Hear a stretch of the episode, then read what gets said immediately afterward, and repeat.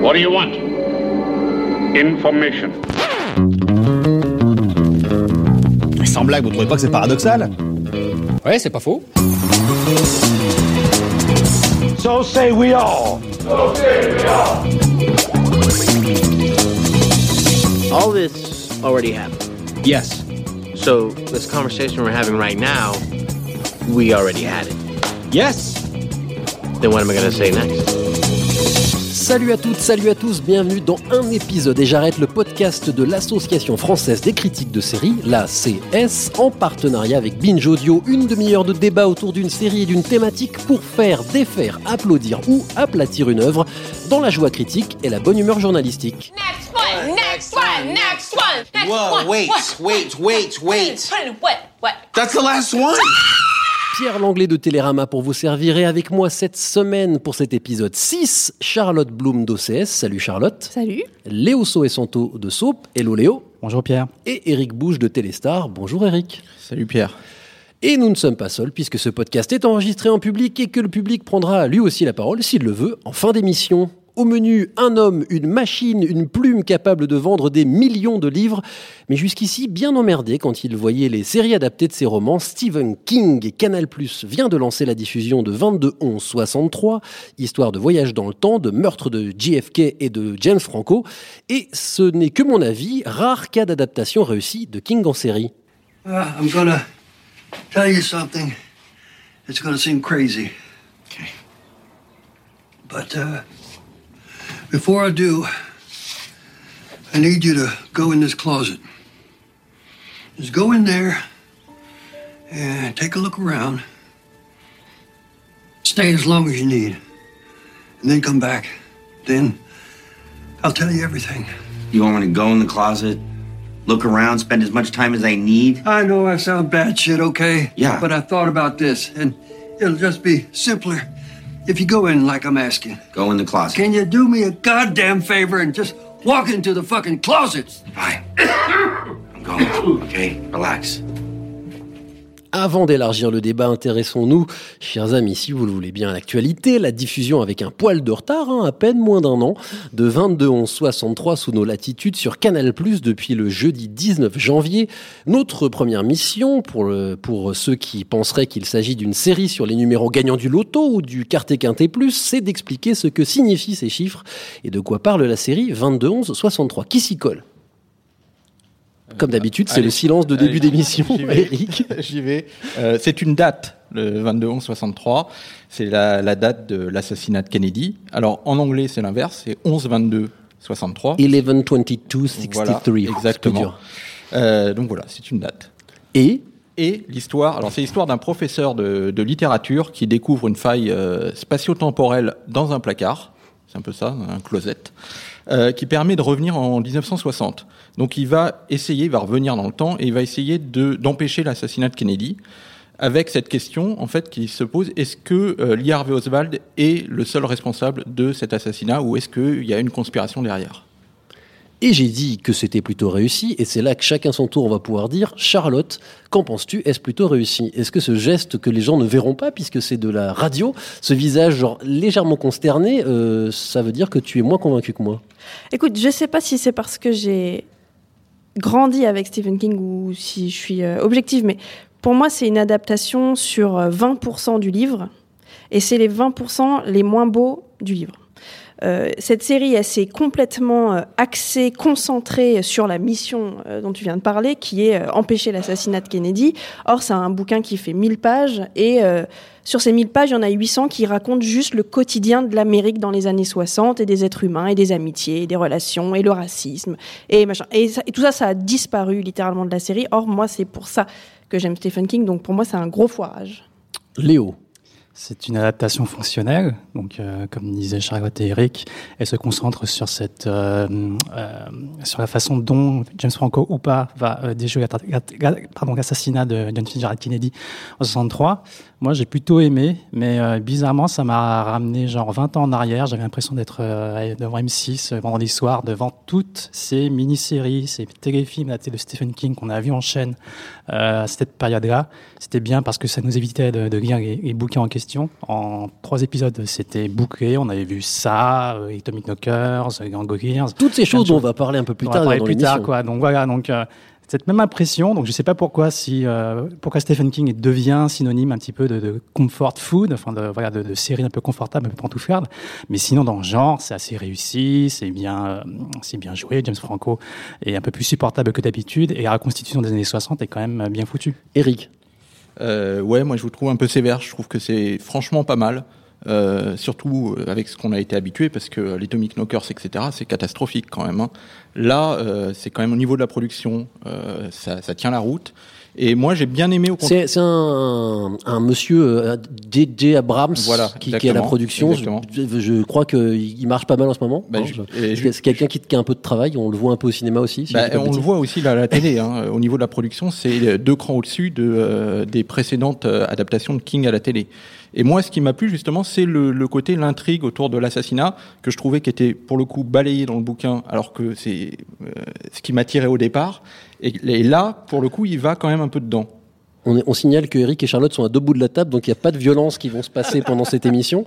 Euh, mais justement, j'allais demander. qui- Donc visiblement, vous êtes au moins deux. Vous avez tous lu le livre?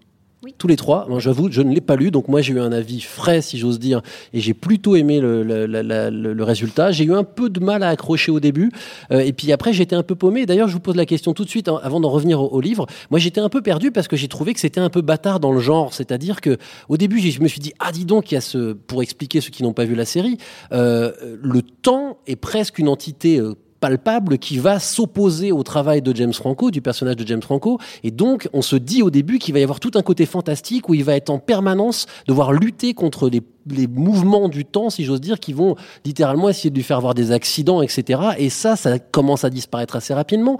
Et puis ensuite, on a l'impression que c'est un thriller, mais en fait, c'est plutôt une histoire d'amour. Et finalement, tout ça est un peu bancal. Et pour, pour aller avec tout ça, ça fait huit épisodes, qui est un format assez peu commun pour les Américains.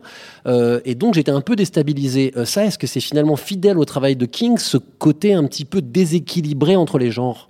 Moi, je dirais pas déséquilibré, c'est quelqu'un qui a toujours mélangé les genres d'un bouquin à l'autre et au sein d'un bouquin. Mais évidemment, quand tu dépouilles un livre, que tu essayes de faire un effet entonnoir et de voir ce qui reste euh, au fond du seau, bah, il reste un espèce de mélange de trucs qui sont tous plus ou moins mal digérés. Je pense que le problème, c'est que pourtant, on n'arrête pas de dire c'est une série, on a le temps, prenons le temps. Euh, la, nana qui a écrit euh, la série arrêtait pas de dire je voulais faire deux épisodes, finalement quatre, on m'a dit ok, finalement six, on m'a dit ok, finalement. Mais fais-en 15 Raconte l'histoire correctement, voilà. Oui, mais c'est peut-être le but aussi d'une série de couper. Enfin, le but, c'est pas de faire Oui, page mais par coupe page. proprement, choisis ton camp. Elle a choisi quelle histoire dans l'histoire l'intéressait, qu'elle choisisse aussi euh, son genre, à la limite. Elle a choisi son camp, justement. Elle a choisi de s'intéresser plus à l'intrigue politique et thriller plutôt qu'à l'histoire d'amour. Moi, Oui. je trouvais que c'était la faiblesse du bouquin, l'histoire d'amour. Je trouve que King a jamais été très bon pour raconter des histoires. Non, mais ce que je veux dire, c'est qu'effectivement, elle a choisi son camp en privilégiant l'histoire du complot à l'histoire des humains. Là, Pierre nous parle du fait qu'on a une espèce de mélange des genres qui est un peu troublant. c'est un peu l'un après l'autre. hein, C'est ça qui Oui, c'est ça, c'est chaque épisode a son, a son style et sa pareil- thématique et, et graine partout. Non, alors Ah si, je. Léo, toi, tu as lu le roman aussi. Je disais que l'adaptation était fonctionnelle parce que pour 8 épisodes, effectivement, c'est ce qu'on peut attendre. Ça aurait été 24 épisodes ou même 6 saisons, le bouquin est suffisamment gros pour pouvoir tenir sur 3 ou 4 saisons de, de, de- de série, puisque mine de rien, dans le bouquin, il remonte en 1958, quoi. Donc deux ans par rapport, euh, par, rapport, euh, par rapport à la série. Et quand tu attends 5 ans euh, pour bah, l'assassinat de Kennedy, et ben, en 5 ans, et ben, tu fais des choses comme avoir un job. Et justement, la meilleure partie du bouquin, donc, dont, dont, dont parlait Charlotte, et 80% du reste qui ont été coupés, c'est toute la partie où il est prof dans les années 60, et c'est super bien. Et on le voit quand même dans, le, dans le- la série. mais ceci étant dit, c'est vrai qu'on aperçoit que très brièvement, il y a une scène dans une station essence on la balancera pas pour ceux qui n'ont pas vu le, film, où il est question de racisme très frontalement. Euh, mais Charlotte, tu sous-entendais que le, roman s'arrête très longuement sur la société américaine. Euh, la série le fait très peu. Euh, Est-ce que ça, c'est, pour moi, je, je pose même pas la question. J'affirme, pour moi, c'est la première faiblesse de la série, c'est de ne pas de très vite se recentrer sur ces personnages et de ne pas avoir assez le temps de nous parler de la société américaine de l'époque, qui pourtant, Dieu sait, a des, a des reflets dans la société américaine actuelle et, aurait pu peut-être de manière plus maligne être euh, euh, réutilisé, discuté dans, dans le, le propos de la série. Ce que j'aime bien, c'est que ça n'utilise pas cet écueil de prendre des événements historiques comme prisme de lecture de, de, de, de- de l'histoire contemporaine. Certes. Voilà, donc c'est pas, je pense que ça va pas choquer le fait que, que ce n'est pas tant traité que ça le racisme et la société américaine, puisque ça n'avait que 8 épisodes. Donc c'est fonctionnel, ça adapte ce qu'ils doivent adapter, donc euh, ce qui intéresse, c'est ça. Mais il y a, je pense que, enfin, ça, ça a été enlevé, mais il y a quand même une histoire d'amour qui reste, qui résonne plutôt bien, même si ça aurait mérite un peu plus d'ampleur.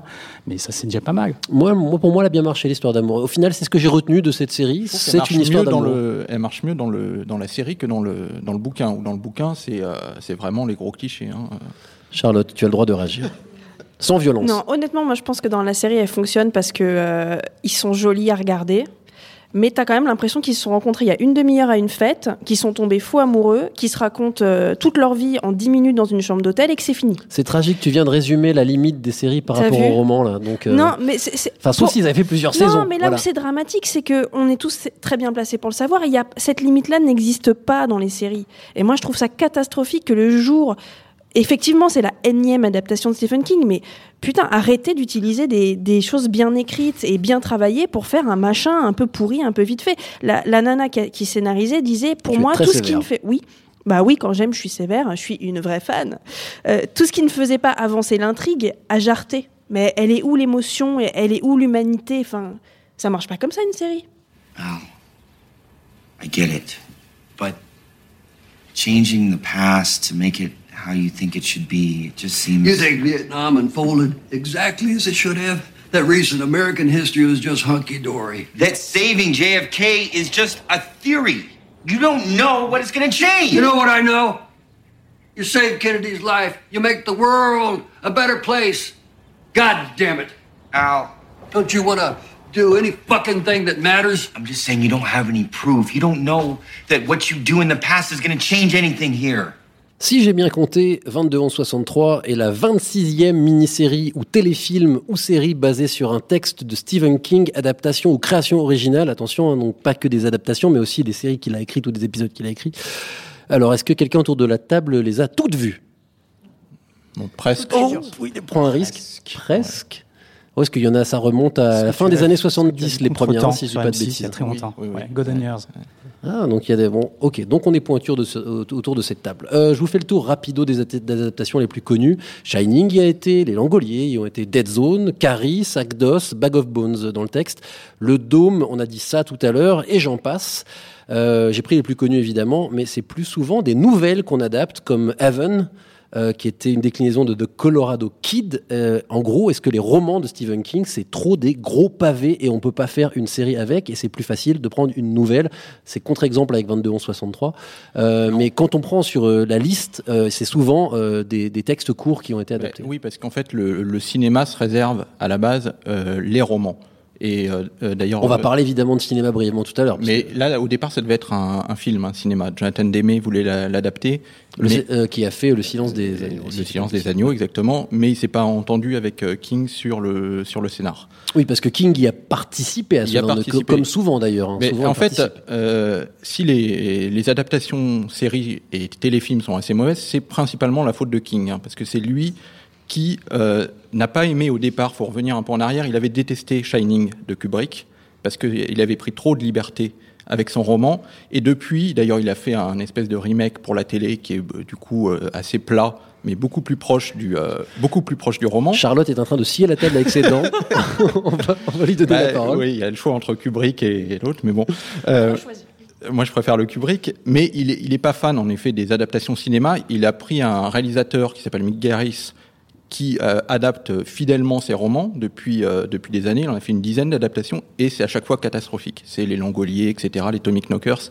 Mais, c'est, mais King, ça lui plaît. C'est ça qui, c'est ça qu'il aime. Donc, tu sous-entends que King a des goûts de merde en télévision. Oui. ça c'est posé. Ça, Exactement. posé. Euh, Charlotte. En fait, je pense que les gens comme moi, qui n'ont pas aimé 11 novembre 63, pas seulement parce que euh, on m'a sucré la moitié de mon bouquin, mais parce que je n'ai pas 22. retrouvé, euh, oui, 22 novembre 63, parce que je n'ai pas retrouvé ce dont tu t'imagines, ce dont tu parles, qui est la patte de Mick Garris. Et je pense que si tu as vu effectivement les Langoliers sur M6 euh, le dimanche soir, effectivement le fléau, euh, tous ces trucs-là, si tu si as été nourri de ça, moi, curieusement, c'est ça que j'attends encore aujourd'hui. C'est cette patte, c'est ce grain, c'est cette lenteur, c'est quelques clichés, c'est des acteurs qui reviennent tout le temps. J'attends pas un petit easter egg. Ah, on a mis Annette O'Toole euh, dans 22 novembre 63, les fans vont être contents, mais, euh, Mais faut arrêter de nous prendre vraiment pour des les. Langoliers, euh, une suite euh. Ouais. Oui, parce que Stephen King, c'est quelqu'un qui est euh, qui a quelque chose d'universel, quelque chose d'immortel chez lui, et il n'y a pas quelque chose de moderne. C'est pas un écrivain moderne, et j'attends pas de lui de faire une série moderne euh, produite par J.J. Abrams qui euh, produit tout et n'importe quoi pourvu que ça nous rende nostalgique. la tu préfères un truc. Tu préfères un truc un peu old school? Bien sûr. donc potentiellement moins bien quoi mais juste de non, la comfort Albé, food là, je tu suis pas du tout d'accord. C'est pas potentiel. En fait, moi, ce qui me dérange, c'est que cette, enfin, l'année 2016, il y a eu une adaptation de Stephen King qui est foirée, et il y a eu Stranger Things qui est pas du Stephen King, mais qui est du très bon Stephen King. Donc, il y a un moment, il y a, il y a quelque chose de particulier dans le choix de la musique, dans le rythme, dans les expressions des personnages. C'est un écrivain qui a des tics de langage. Si je retrouve pas ça, pour moi, c'est pas une adaptation de Stephen King. Donc, effectivement, ma vision de la série adaptée de lui est old school. Euh, Léo euh, aussi euh, j'ai pris les plus connus euh, des non spécialistes de King comme moi, c'est Dead Zone, c'est Heaven, c'est Under the Dome, c'est celles qui ont duré plusieurs saisons pour dire les choses simplement. Euh, c'est quand même pas les plus réussis parce que il y en a quand même des réussis. On, on peut tous, tout le monde se- peut se mettre d'accord autour de cette table qu'il y a bien une ou deux mini-séries qui ont été pas trop mal La réussies. meilleure adaptation de Stephen King et une avancée masquée, euh, c'est Ghost, qui a tout pompé sur Stephen King. Oui, non, mais alors non, non, là, tu ne mais je réponds suis- pas à ma Je question. suis désolé, ça a tout pompé sur Stephen King. Donc, euh, mais on l'a vu, donc c'est Ghost. Et ça marche, ça marche, à- ça marche à la télévision. Ça prouve bien que Stephen King, donc tous ces trucs, genre l'avion qui remonte le temps, là, euh, le bunker, qui, euh, le bunker, donc euh, the, The Hatch, qui est tiré de, qui est pompé sur Top Knockers, l'homme en noir, qui est pompé sur Randall Flagg dans le fléau. Voilà, tout ça, ça a été passé à les moulinettes de Abrams, et donc euh, de, de, de Hughes et, euh, et Lindelof, et ça a passé très bien sur plein de saisons. Oui, mais génial. parce que ça a été, euh, c'est l'influence de King. Mais alors là, du coup, on fait un podcast d'une heure, on n'y arrivera jamais. Mais du coup, je le recentre. Est-ce que l'écriture de Steve, cette question pointue pour ceux qui connaissent ces romans, est-ce que l'écriture de Stephen King se prête à l'adaptation télévisuelle ou pas? Est-ce que c'est une écriture qui est peut-être, euh, comme le dit Charlotte, qui peut être super émouvante, super touchante par écrit, mais qui une fois passe, à, passe à qu'on- ce qu'on- y voit à la télévision, en fait, c'est le gras.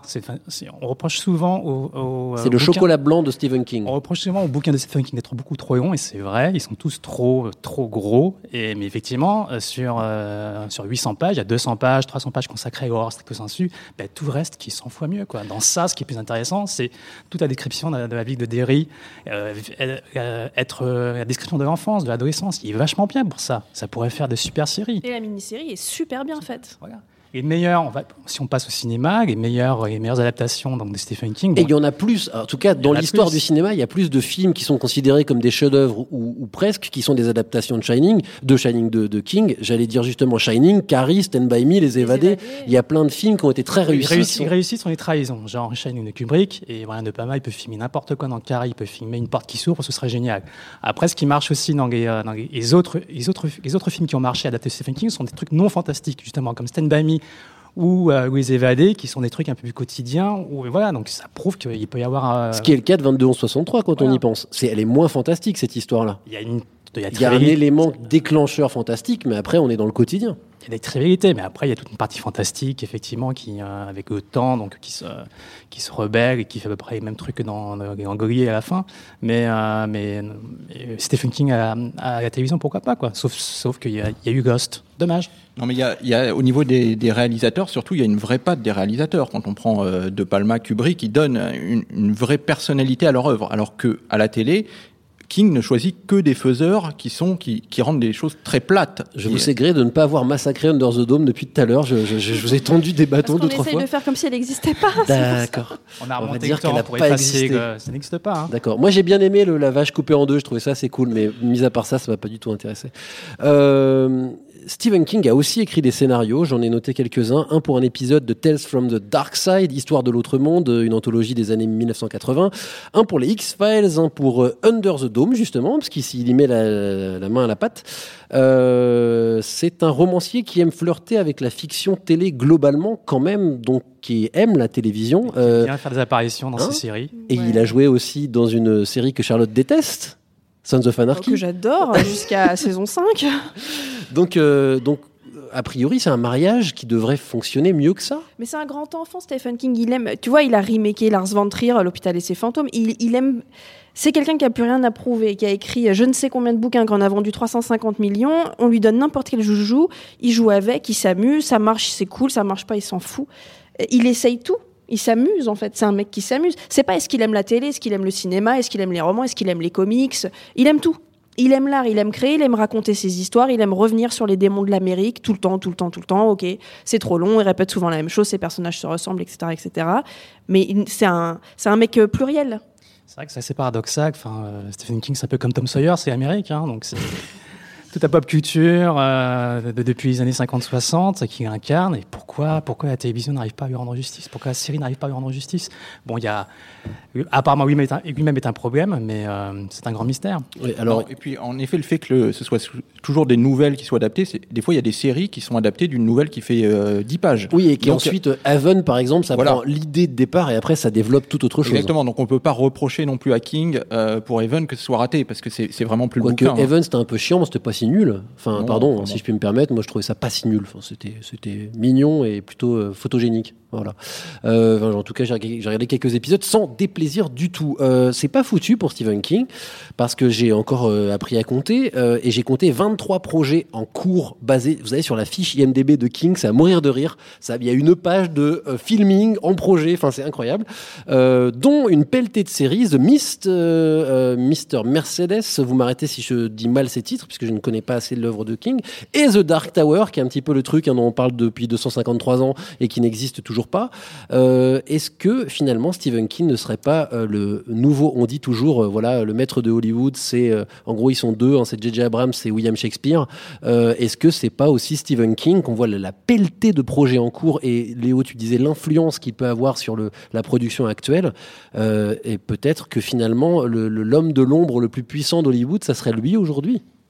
En tout cas, Hollywood cherche des histoires. Et aujourd'hui, des mecs ont des histoires à raconter dans un ou deux bouquins par an. Il n'y en a pas 50, il y en a un. Et c'est lui. Mais je pense que si tu avais regardé sa fiche IMDB il y a 10 ans, il y avait déjà 25 produ- euh, projets en cours. C'est quelqu'un qui a, c'est quelqu'un qui fournit des histoires en fait. Et Hollywood, euh, sans histoire, elle n'existe pas. Et puis il recycle aussi, hein, parce que euh, Myst, ça a déjà été fait en film. Ouais. Euh, il réutilise des, anciennes, des, anciens, des anciens romans, parce que c'est quand même les meilleurs. Il faut dire voir que depuis 20 ans, Mais non, près... regarde 22 novembre 63, euh, c'est Ouais, son meilleur. en- Non, c'est pas son Allez, meilleur. son deuxième meilleur. Mais en dehors de, bon, admettons celui-là, mais depuis 20 ans, par exemple, il n'y a pas eu un film potable tiré de King, parce qu'il n'a pas fait quasiment un roman potable depuis 20 ans. Depuis qu'il a eu son accident de, de camion, là, qui s'est fait écraser par un camion, il a quasiment plus rien écrit de potable. Et c'est pour ça qu'il réutilise, en fait, toujours ses anciens romans, qui réadapte même The, The Dark Tower, etc. C'est des choses qu'il a fait toujours avant son accident. Donc euh, depuis, à un moment il voulait arrêter d'ailleurs hein, d'écrire en disant, il avait dit j'ai plus d'idées, euh, j'y arrive plus. Il a finalement changé d'avis, mais pour faire des romans, d'ailleurs il a fait par exemple une suite à Shining qui est catastrophique. Euh, Charlotte n'est pas d'accord. Je propose qu'on lance un podcast littéraire. C'est parti. Vous, écoutez le podcast de l'Association française des critiques littéraires. Euh, non, plus sérieusement, vous n'êtes pas d'accord en tout cas sur les bouquins non plus. hein. Charlotte, je te voyais bouger la tête. Non, si on là- est d'accord Non, non, mais c'est vrai que des trucs comme Mister Mercedes où il nous commence à essayer de nous faire du polar pur, euh, là, je pense qu'il s'est perdu en conjoncture, euh, c'est une catastrophe. Mais euh, non, Joyland, il y a eu des super bons romans, je suis désolée. Euh, une dernière question. Globalement, on peut dire que tous les trois vous aimez bien Stephen King, en tout cas je l'espère. Euh, Est-ce que c'est pas un peu déprimant de voir qu'il y a une espèce de récupération permanente? Alors tu disais Charlotte que c'est aussi son plaisir à lui. hein. Mais euh, moi, si, enfin, je, je- quand chaque fois que mes auteurs préférés sont adaptés, je, je, je tremble parce que je me dis ils vont encore me bousiller mon bouquin et ça me déprime quoi. non, enfin moi non, ça Non, dépend. ça si c'est si bien fait, attends.